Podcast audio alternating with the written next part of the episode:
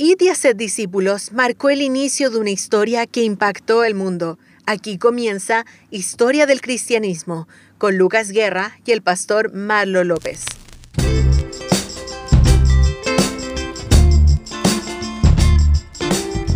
Hola, ¿cómo está querido hermano, hermana, querido oyente? Dios les bendiga grandemente. Estamos en una nueva edición más de su programa Historia del Cristianismo. Como ya es costumbre, cada jueves de 10 de la mañana en adelante. Estamos muy felices y agradecidos del Señor por tener este tiempo para poder traer ante ustedes historia de la iglesia que es fundamental que podamos comprender, entender. Hay muchísima riqueza y que sin duda, hermanos, que vamos a crecer espiritualmente. Hay bastante contenido y todos estos programas que hemos tenido anteriormente hemos estado compartiendo, por ejemplo, sobre las traducciones bíblicas, la Reina Valera, después pasamos a las reformas y en este programa vamos a seguir con la reforma. En esta oportunidad vamos a estar compartiendo sobre la reforma anglicana. ¿Qué es la reforma anglicana? ¿Le suena? ¿Es un nombre medio raro, anglicano? ¿Usted no sabe? Bueno, por eso estamos junto nuevamente a nuestro eh, pastor Marlo López, quien es, eh, bueno, para quienes no lo conozcan, él es pastor de la iglesia allá en Temuco, en la ciudad de Temuco, y actualmente se desempeña como profesor de religión y de filosofía también en aquella región. Estamos agradecidos del Señor por tenerle, pastor, muy... Eh, ¿Cómo está usted? Dios le bendiga. Gracias, hermano Lucas. Bueno, gracias al Señor la oportunidad que me da de poder compartir este momento, esta, charla, esta conversación sobre este tema tan importante y eh, poder aprender un poco acerca de lo que ha sido todo lo que eh, el proceso del desarrollo histórico del cristianismo, especialmente el protestantismo y la iglesia evangélica hasta la actualidad.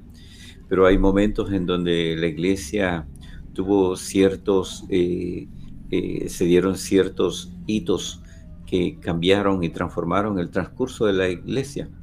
Y eso es lo que queremos ver hoy también, a seguir viendo, analizando esos procesos que cambiaron eh, el rumbo de, y la dirección de algunos movimientos religiosos del siglo XV, siglo XVI. Así es, pastor. Bueno, también invitar a los hermanos a que puedan ver, si usted tal vez no puede escuchar este audio, este, programa completo, no se preocupe, lo puede volver a ver y a escuchar en nuestras eh, plataformas virtuales. Estamos en vivo y en directo en este preciso momento a través de Facebook Live y también de nuestro canal de YouTube. Ministerio Armonía. Entonces nos puede buscar ahí y puede ver en vivo y en directo lo que estamos eh, lo, que estamos eh, pasando en este momento. También si usted quiere escuchar el audio, lo puede escuchar en nuestra página web www.armonía.cl. Y no solamente el audio de este programa, sino que todos los programas nuevos que estamos teniendo, que todos son cristocéntricos y, y, son de gran bendición, los puede encontrar también en la página web. Pastor Marlo, el tema de hoy, la reforma anglicana. Cuéntenos un poco de qué trata y, y, cómo fue el proceso. Bueno, em, eh, la reforma anglicana se desarrolló básicamente en, Inglaterra, por eso el nombre, y de ahí em, parten varios movimientos religiosos después. Em, y también es muy interesante que eh, se diferencia un poco de, o bastante diríamos, del, de lo que fue las causas de la reforma luterana, la reforma calvinista. Y esta tiene una particularidad que tiene un elemento social, político y religioso también, económico también de alguna manera podríamos decir. Normalmente eh, eh, se piensa que la, la, reforma anglicana comenzó con Enrique VIII, bueno, de hecho es así, con, de alguna manera él comienza, pero sobre todo cuando él, eh, estaba casado con Catalina de Aragón, hija de los reyes de España, y que se divorció para luego casarse con Ana Bolena. Esto, esto produjo un, un, quiebre y también, eh, como ellos estaban también bajo la... Eh, el gobierno religioso de, Roma, ellos necesitaban esa autorización de Roma para poderse separar y después casarse. Pero algo que no se podía, pero también habían intereses políticos, ya tanto de los reyes de España y diferentes autoridades. Eh, normalmente esto se da como el, punto que hace el quiebre entre la iglesia romana y la iglesia anglicana. Pero antes de eso hay unos antecedentes ya eh, que venían de siglos atrás en Inglaterra. Por ejemplo, ya había varios reyes eh, que habían desafiado el poder papal en algún momento, como Enrique VII. Eh, también ya en dos siglos anteriores a, esto, ya el rey Eduardo III habían aprobado estatutos que limitaban la influencia papal en Inglaterra. Eh, también otro elemento que ya hemos mencionado anteriormente es eh, la traducción de la Biblia de John Wycliffe. Esta traducción y, la influencia de los Lolardos eh, es, es, lo que produce también esta que llegue a este momento. Entonces no solamente es esta situación puntual de Enrique VIII con su divorcio y su posterior matrimonio con Ana Bolena, sino que estos eh, elementos ya venían arrastrándose por, por siglos, ese, ese disconformismo, ese nacionalismo que estaba creciendo, eh, buscar esa independencia también. Eh, y esto sucedió porque Enrique, bueno, cuando Enrique VIII era un joven, su padre arregló el matrimonio entre el hijo, entre uno de sus hermanos, Eduardo, con Catalina, que era la hija menor de los reyes de España. Eh, Felipe Fernando e Isabel de España. Así que, eh, como en esa época y también en la actualidad se, arreglaban los matrimonios entre estos eh, soberanos, y, pero Arturo murió pronto, luego, unos meses después de ese matrimonio, y después, como seguían esas alianzas políticas, esas alianzas militares, económicas, territoriales, seguían con el interés de mantener ese vínculo. Así que eh, también eh, Enrique VIII fue de alguna manera oh, eh, obligado a casarse con Catalina, la viuda de su hermano, y de este matrimonio que se, hizo como nueve años después de quedar viuda, nació María. María Tudor. pero eh, Enrique VIII quería un hijo, un varón, y algo que no podía tener su, eh, Catalina. Y ya había tenido varios eh, embarazos, pero había perdido sus, hijos, pero no podía. Entonces, entonces en eso Enrique VIII dejó a, Catalina y se unió con Ana Bolena. Pero tuvo la negativa de de Roma, de la dispensa papal, para casarse nuevamente y divorciarse, separarse de Catalina. y ese fue el, tema en, esa, en esa eh, situación que se vio involucrado y que eh, como se negó eh, esta ruptura o este divorcio, Enrique VIII decidió separarse de Inglaterra. Eh, perdón, Enrique VIII decidió separarse del, poder eh, de Roma para poder, eh, nombró su propio obispo, arzobispo, y luego de eso declaró el, divorcio y el matrimonio, algo que no reconoció, por supuesto, Roma. Y no solamente eso, sino que Enrique VIII fue declarado el único y supremo señor de la iglesia en Inglaterra. Y es en ese año, más o menos 1534, donde se separa eh, eh, oficialmente la iglesia de, Inglaterra de, del poder papal. Así que se da, esta, se da este divorcio entre, entre Enrique VIII y Catalina, y al mismo tiempo se da un divorcio entre eh, la iglesia Católica de Inglaterra con la Iglesia Católica de Roma. Y simultáneamente se da como un matrimonio entre, entre Enrique VIII con Ana Bolena, de la cual nace una hija, Isabel, y también se produce, de alguna manera empieza una, una, cercanía, unión con las ideas eh, reformadas que venían de ese momento del luteranismo y del calvinismo. Y empiezan a llegar a, un poquito a tomar posesión más estas ideas dentro de la nueva iglesia de Inglaterra. Aunque eh, eh, cuando se separan, la proclamación de, la, de varios escritos que en esa época se publicaron era que la iglesia de Inglaterra era, era una iglesia católica romana en doctrina, pero bajo la mm. soberanía de, del rey. Esa era la diferencia. Era una iglesia católica con doctrina romana, pero independiente en su administración. Entonces, eh. Eso fue, esa fue prácticamente la ruptura, una ruptura más política que, religiosa. Y, así es donde comienza esta, esta nueva etapa de, eh, esta iglesia en Inglaterra.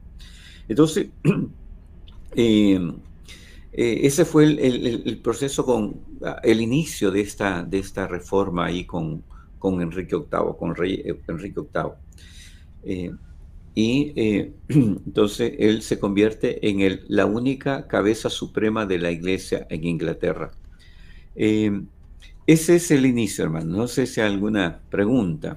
Sí, mm. justamente le, iba, le, a preguntar lo que usted aclaró, porque eh, lo que usted nos estaba contando era como que, que, Enrique, Enrique VIII se separó de la iglesia no por, eh, por tintes, digamos, teológicos, sino doctrinales, perdón, sino que más que nada fue algo como una, una, especie como de revanchismo contra la iglesia que le dijo no. Claro, sí. Bueno, él deseaba tener un hijo, pero también cuando se, con Ana Bolena lo que tuvo fue otra hija, ¿ya? a Isabel. ¿ya? Isabel. Oh.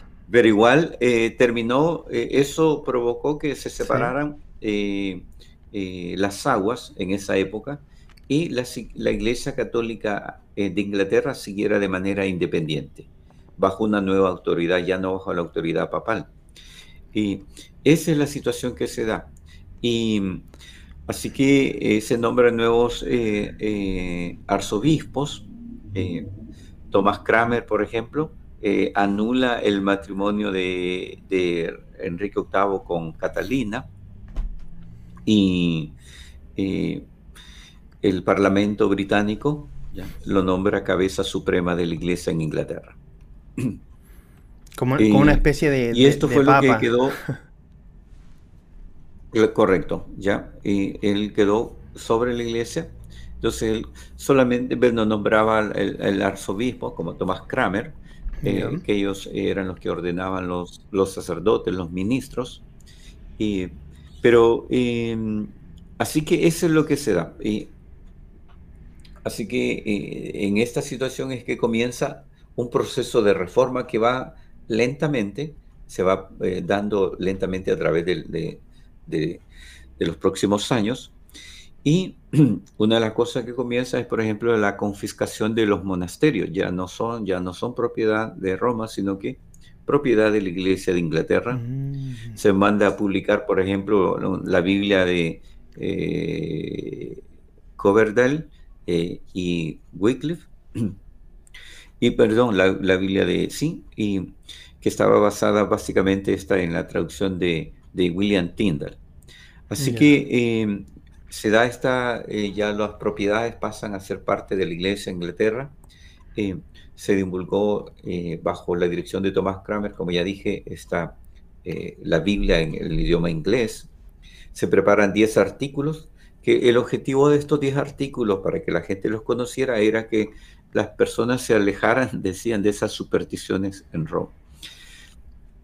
Mm. o esas creencias. Fuertes declaraciones en ese tiempo. Sí, sí, era, eh, era fuerte. Y también eh, seis artículos que declaraban que la Iglesia de Inglaterra era católica romana en doctrina, pero bajo la dirección soberana de Inglaterra. La única diferencia es quién la dirige ahora. Eso es lo que decían estos seis artículos. Pero en todo lo demás es una iglesia católica más. Esos seis artículos se divulgaron también en esta época y así con esto es que comienza eh, eh, eh, ese proceso de, no diría de reforma, porque lo que, no se, lo que se está dando aquí no es una reforma, es una separación. Pero ya al separarse empiezan a buscar su propio camino también. también se afirma la transubstanciación, ¿ya? la confesión, el celibato del clero, los derechos a las misas privadas eh, y, los votos monacales. Todo eso se da. Eh, así que eh, con Enrique VIII es que se inicia este, este, este proceso. Ahora, bueno, él tuvo muchas muchas esposas, ¿no? Como media docena de, esposas tuvo, no solamente a, a, Catalina y a Ana Bolena. por ejemplo, Después de la muerte de Enrique VIII, eh, lo sucedió su hijo Eduardo VI. Y él siguió con este proceso de, reforma. Y, eh, pero eh, después de la muerte de, este, de, su hijo, que era de su hijo Eduardo, lo sucedió en el trono María, María Tudor, la hija de Catalina, la que, la que eh, con la, primera esposa con la cual se había separado o se había divorciado y que los arzobispos que había nombrado eh, Enrique VIII autorizaron ese divorcio y autorizaron también, legalizaron el matrimonio, el nuevo matrimonio.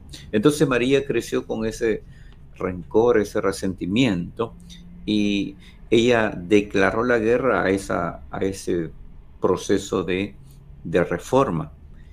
Y a todos aquellos que estaban involucrados en la reforma, pues fueron perseguidos, apresados, y más de 300 personas aproximadamente terminaron en la hoguera, quemados, incluyendo a Tomás Kramer, ya que era uno de los grandes promotores de la reforma, eh, terminaron ahí quemados ya. así que ella revocó los cambios y en 1554 vuelve eh, e instala la Iglesia Católica bajo el mando de Roma. Eh, eso es lo que produce María Tudor, la hija de Catalina, durante su reinado. Pero después de María eh, viene Isabel, la hija de Ana Bolena, la segunda esposa. Y ella, ¿qué es lo que hace Ana? Nuevamente comienza nuevamente la reforma que había sido interrumpida o perseguida por, por María, su hermana. Y ella es nombrada gobernadora suprema de la Iglesia de Inglaterra, inclusive dicen algunos con mayor autoridad que la que tenía el mismo eh, su hermano y Enrique VIII. Entonces, una autoridad muy grande eh, para, para dirigir ahora eh, no solamente Inglaterra, sino la Iglesia de Inglaterra. Se declara en ese tiempo la fe ortodoxa. Eh, también se adoptó el libro de, la, de oración común, la confesión oficial de los 39 artículos, que antes eran 41 artículos, ahí y estos artículos eran todos de tendencia calvinista. Esto fue lo que, entonces el calvinismo empezó a penetrar ahí dentro de esta reforma. dentro de esta reforma que comenzó, como ya dijimos, como un cambio político eh, eh, eh, de interés económico, básicamente. Claro. Y cuando ya Isabel muere en 1603, Inglaterra ya tenía un fuerte gobierno protestante. Ya, ya estaba instaurado protestantismo allí en, en Inglaterra esto es. Esto es así, a grosso modo, lo que se produce en esta época y así comienza la iglesia anglicana o la iglesia protestante en Inglaterra. Interesante tema estamos compartiendo, pastor, la reforma anglicana. Aunque como usted bien dice, partió por algo político, pero se plantó la semilla. Aún así, el propósito de Dios fue aquello. Después hubieron diferentes reyes que persiguieron nuevamente a, las, a los protestantes que habían a este pensamiento. Y después, como usted bien dijo, se levantó una reina que em, empezó a abrirle las puertas otra vez y, dejó en cierta forma de, perseguirlos. Estamos compartiendo con el pastor Marlo López, quien es pastor y además actualmente eh, eh, sirve como eh, profesor de religión y de filosofía. Estamos conversando sobre la historia de la reforma anglicana. Pastor, vamos a una pausa y a la vuelta seguimos compartiendo sobre estos temas. Vamos a hablar sobre los, eh, los, eh, los descubrimientos teológicos que hubo eh, tras esta reforma, los personajes, algunos personajes importantes, todo esto más lo vamos a estar compartiendo y, y, el pastor lo va a estar exponiendo aquí también. Vamos a la pausa, no se separe de la sintonía que vamos y volvemos. ¿Sabías que llevamos más de 30 años de ministerio? Sí de la mano de Dios, llevamos más de 30 años llevando la palabra de Dios a través de las ondas radiales a todo Chile. Conoce más de nosotros en armonía.cl, donde también encontrarás noticias, reflexiones y puedes volver a escuchar los programas radiales. Armonía, unidos en Cristo.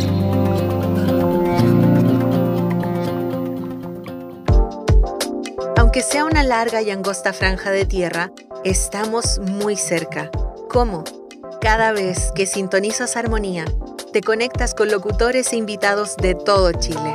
Porque si tenemos a Cristo, todos tenemos algo que compartir. Armonía, unidos en Cristo.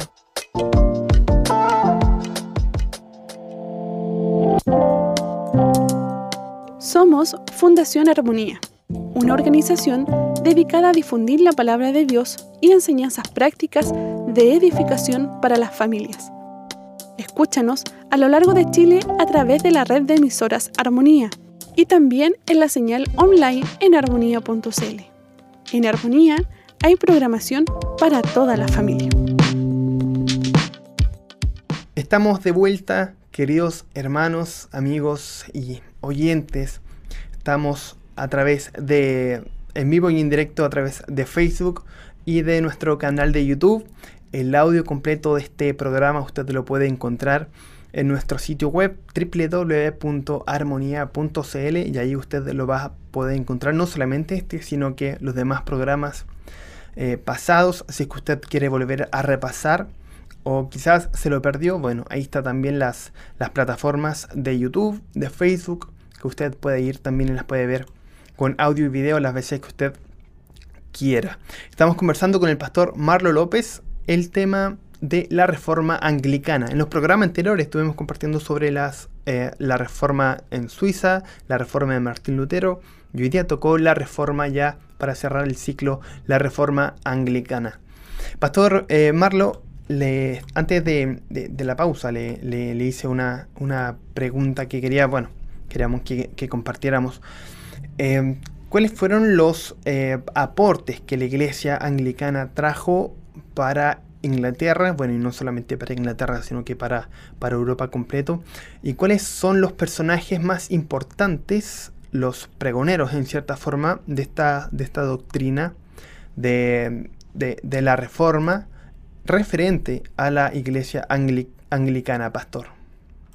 Bueno, ya dijimos, mencionamos a Enrique VIII que rompe eh, con el, el poder papal de manera oficial se termine ese dominio de, Roma sobre Inglaterra o sobre la iglesia de Inglaterra, aunque sigue siendo una iglesia católica, pero bajo una nueva autoridad. El segundo, su, hija, eh, Isabel, ella juega un papel importante porque lleva a cabo y profundiza la, junto con Thomas Kramer, arzobispo de Canterbury, eh, eh, también lleva a cabo la reforma de una manera más, más fuerte, más profunda, en donde se divulgan los 10 artículos, los 6 artículos, los 39 artículos que van eh, produciendo esta reforma lentamente al interior de la iglesia, artículos con un eh, tinte o un fondo calvinista.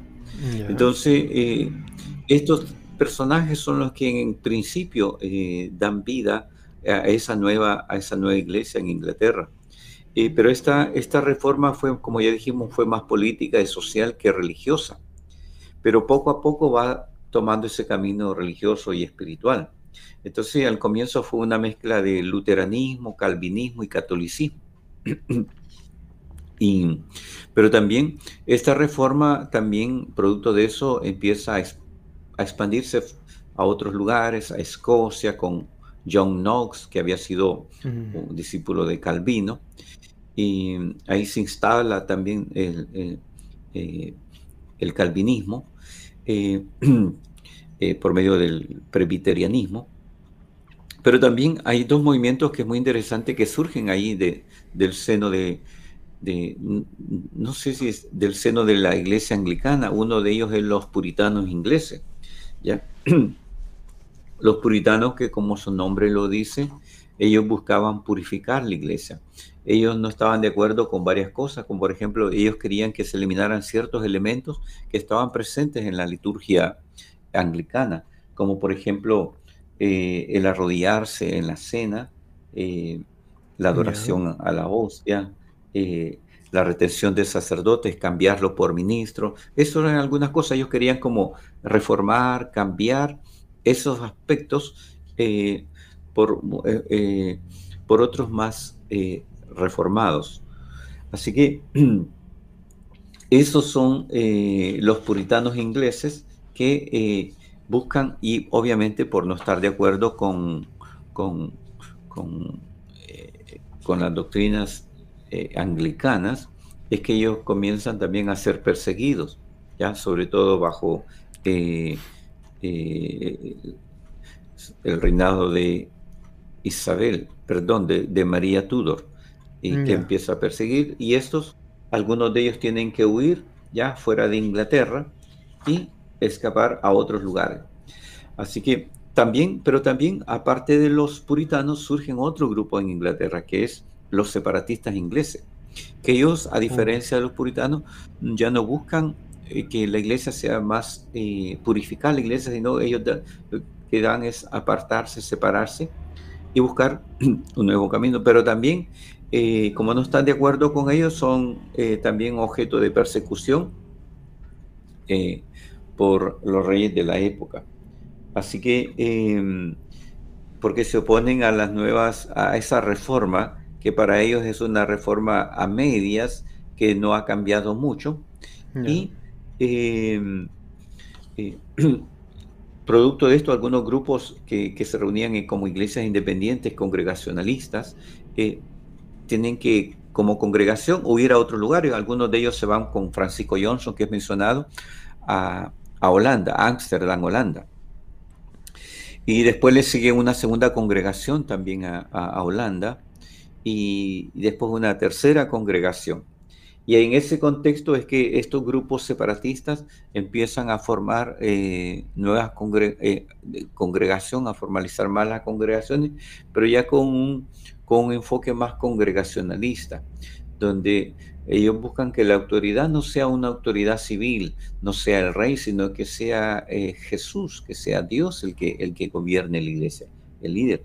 Eh, ahí aparecen, aparte de Francisco Johnson, está Roberto Brown, eh, Roberto Harrison, que son mencionados. Y esta, esta separatismo es, algunos consideran, lo llaman la segunda reforma ahí en Inglaterra, ¿ya? porque buscan esto eh, eh, eh, profundizar más los cambios al interior de la iglesia anglicana. claro. Por ejemplo, en esta época se da la publicación de varias Biblias al idioma inglés y esto también produce una, un gran cambio al interior de la iglesia. Por eso es que he llamado también la segunda reforma en este, en este tiempo. Y dentro de estos grupos que llegan a Ámsterdam, que están ahí algunos años, están algunos personajes conocidos como Thomas Helwis, eh, John Murton, Juan Smith, que, que son eh, los que no es José Smith, sino Juan Smith. Ya. Aclarar eso. que es, diferente, sí.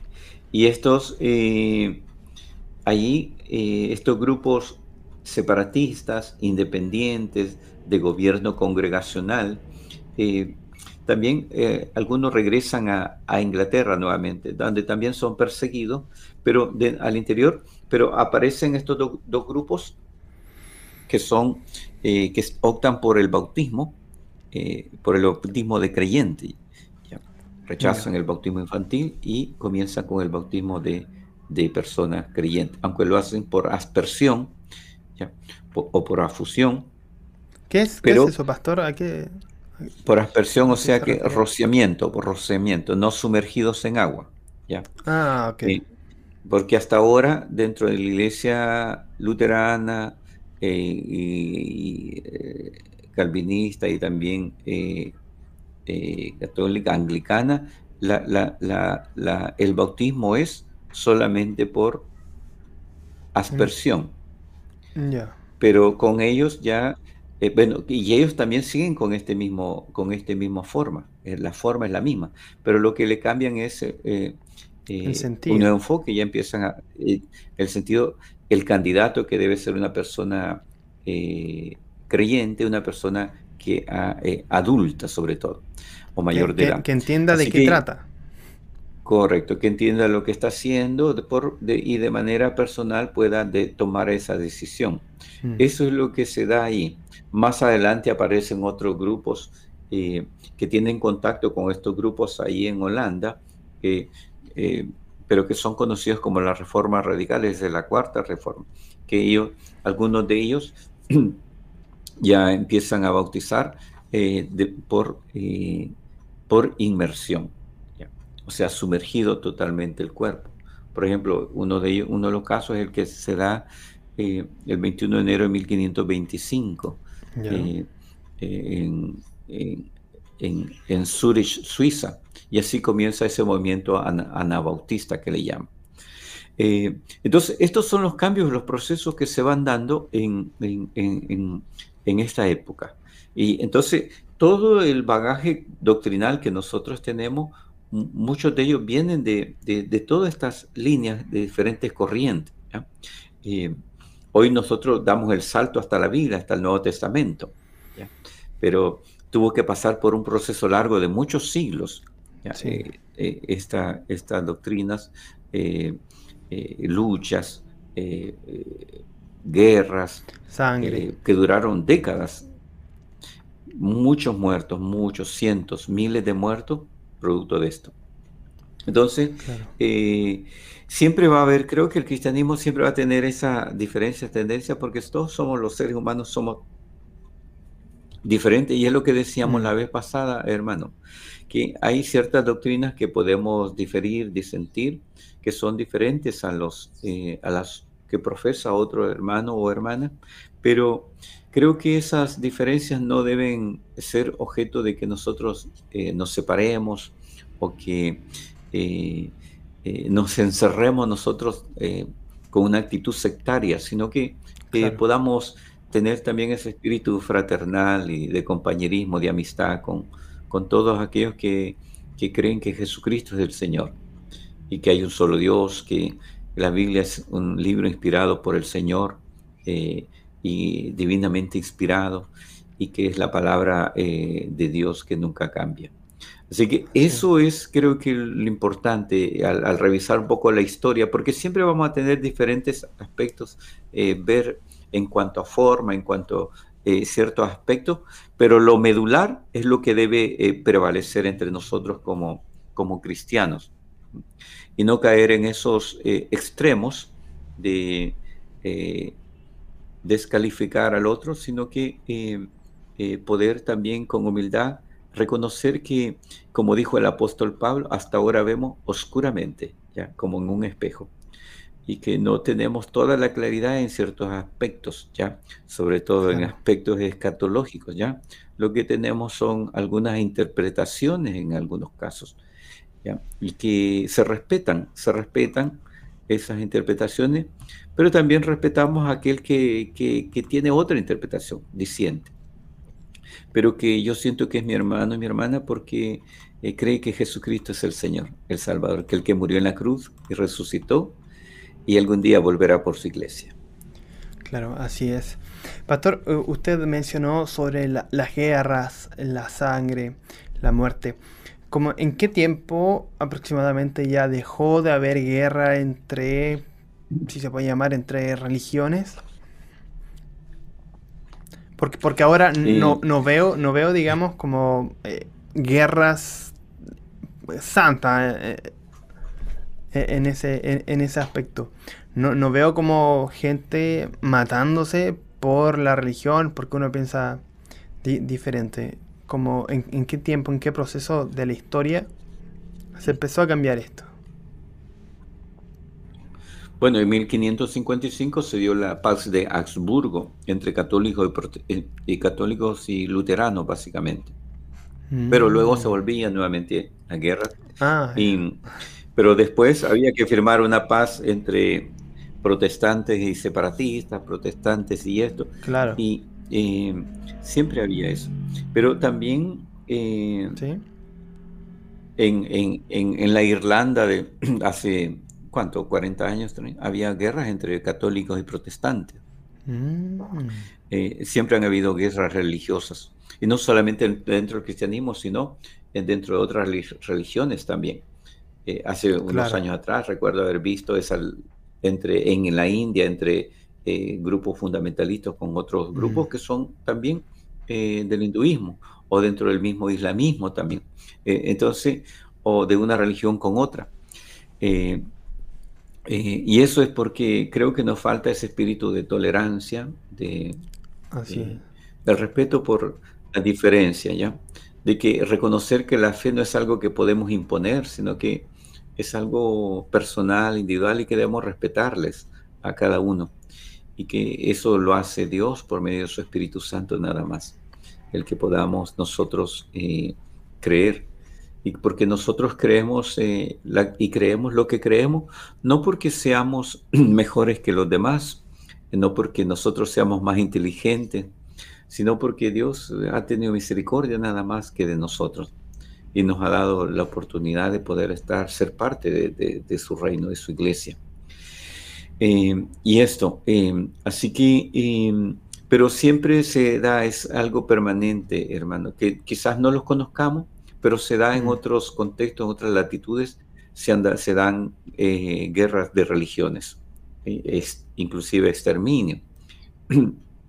ya, claro. Así que, por ejemplo, el judaísmo en, la, Alemania de los años 40, por mencionar un, ejemplo, que era un eh, étnico religioso, el exterminio.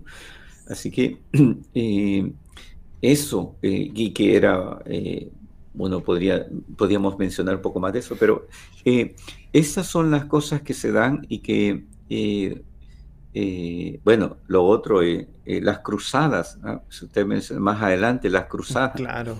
¿ah? que, se dieron, también guerras de religiones, del cristianismo. Así que em, todo eso em, es, y podríamos mencionar cientos de ejemplos, hermano, aquí en América Latina también. Pero más allá de todo eso, creo que el mensaje que nosotros debemos eh, transmitir es el respeto eh, por eh, la creencia de aquel que piensa o cree diferente a nosotros. Y que somos llamados a, ser agentes de paz. y que también perdonar, saber perdonar a aquel que, nos ofende. Eh, y creo que el Señor Jesús nos enseña eso también en la oración del Padre nuestro. Perdona nuestras ofensas como también nosotros perdonamos a los que nos ofenden. O sea, es un recibo perdón, pero también estoy dispuesto a perdonar. Eso es lo, importante. Eh, y eso es lo que nos manda el Señor. Eh, que podamos eh, tener ese espíritu misericordioso. Dice el Señor, con el misericordioso te mostrarás misericordioso. Así que porque todos nos equivocamos en algún momento. A veces nos creemos dueños de la verdad, pero eh, nada más lejos de eso. Así eso, es, eh, mi hermano. Ha sido, ha sido un, gusto poder tenerle nuevamente en otra edición más de Historia del Cristianismo, en donde estuvimos compartiendo, hablando sobre la reforma anglicana. Hay mucho, mucha información aún. Nosotros, eh, nosotros tratamos de, sintetizarlo en 40 minutos, 50 minutos, pero aún así queda mucho, mucha información, muchos hechos importantes también. Y esa es tarea también, Pastor, para los hermanos, para que eh, no se queden mm. solamente con lo que usted nos enseña, con lo que aprendemos, sino que también nosotros podamos de repente meternos en internet, podamos leer libros también sobre autores, eh, bueno, autores creíbles también, porque hay, hay, hay libros que, que, traen en su mayoría falacias y cosas erradas. Por eso también debemos eh, pedirle al, al Señor que, que, nos llene con su Espíritu Santo para poder entender y discernir también mediante con la escritura y también poder eh, leer eh, textos, libros que hay diccionarios, hay atlas, hay ¿verdad, pastor? Hay muchos libros que son que son muy muy cototos, tienen muchísima información y, y, es enriquecedor poder aprenderlo, poder estudiar, poder repasar también.